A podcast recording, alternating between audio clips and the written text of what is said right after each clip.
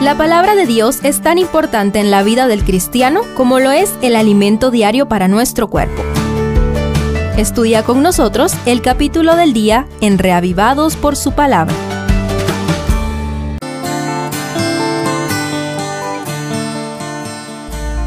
Juan 18 presenta el lado divino de Jesús ante las injusticias que soportó aquella noche en que fue arrestado. Reflexionemos en algunas preguntas. Primero, ¿fue traicionado? Es fascinante la perspectiva de Juan. Judas, pues, tomó una compañía de soldados y guardias de los principales sacerdotes y de los fariseos. Fue allí con linternas, antorchas y armas. Pero Jesús, sabiendo todas las cosas que le habían de sobrevenir, se adelantó y les preguntó, ¿A quién buscáis? Registrada en los versos 3 y 4. Judas creyó ser más listo que el maestro, pero el texto bíblico dice que Jesús sabía todas las cosas. En realidad, se engañó y traicionó a sí mismo. Segundo, ¿fue arrestado? El relato sigue sorprendiéndonos. Le respondieron, A Jesús Nazareno.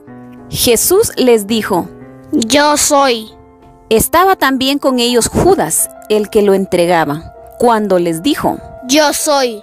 retrocedieron y cayeron a tierra. Según los versos 5 y 6, el verbo, el gran yo soy, estaba frente a la turba armada con palos y piedras, pero seguía al control. En realidad, no lo arrestaron, él se entregó. Tercero, ¿fue abandonado?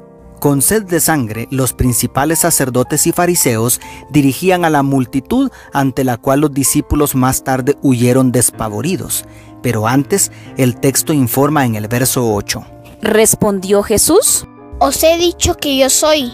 Si me buscáis a mí, dejad ir a estos. En realidad, antes que lo abandonaran, él decidió dejarlos ir para protegerlos. Cuarto, ¿Pedro lo negó? Sí, lo negó tres veces, pero el texto establece un contraste entre Jesús, quien dijo Yo soy. tres veces en los versos 5, 6 y 8, y Pedro, quien dijo No soy. También tres veces en los versos 17, 25 y 26. Además, el gallo cantó recordándole que unas pocas horas antes Jesús se lo había advertido. Entonces Pedro negó su propia palabra.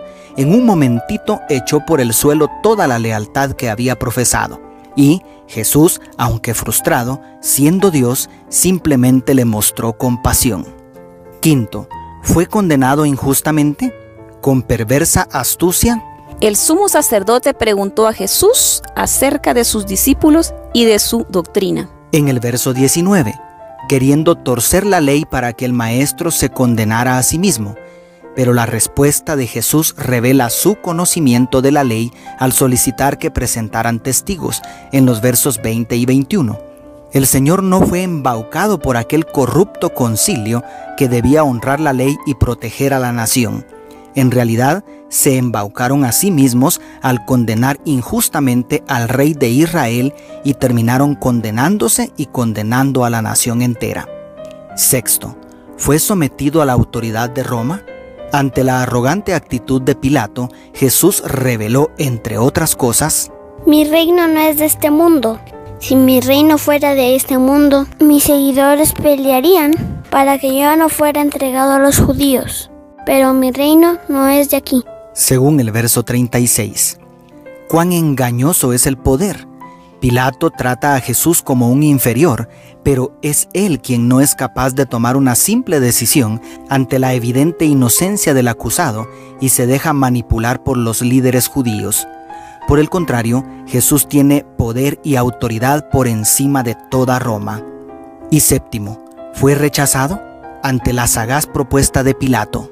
Pero vosotros tenéis la costumbre de que os suelte un preso en la Pascua.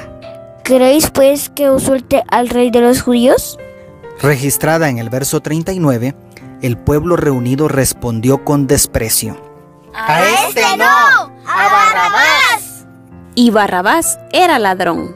según el verso 40. Entonces, sí, fue cruelmente rechazado por sus propios hermanos.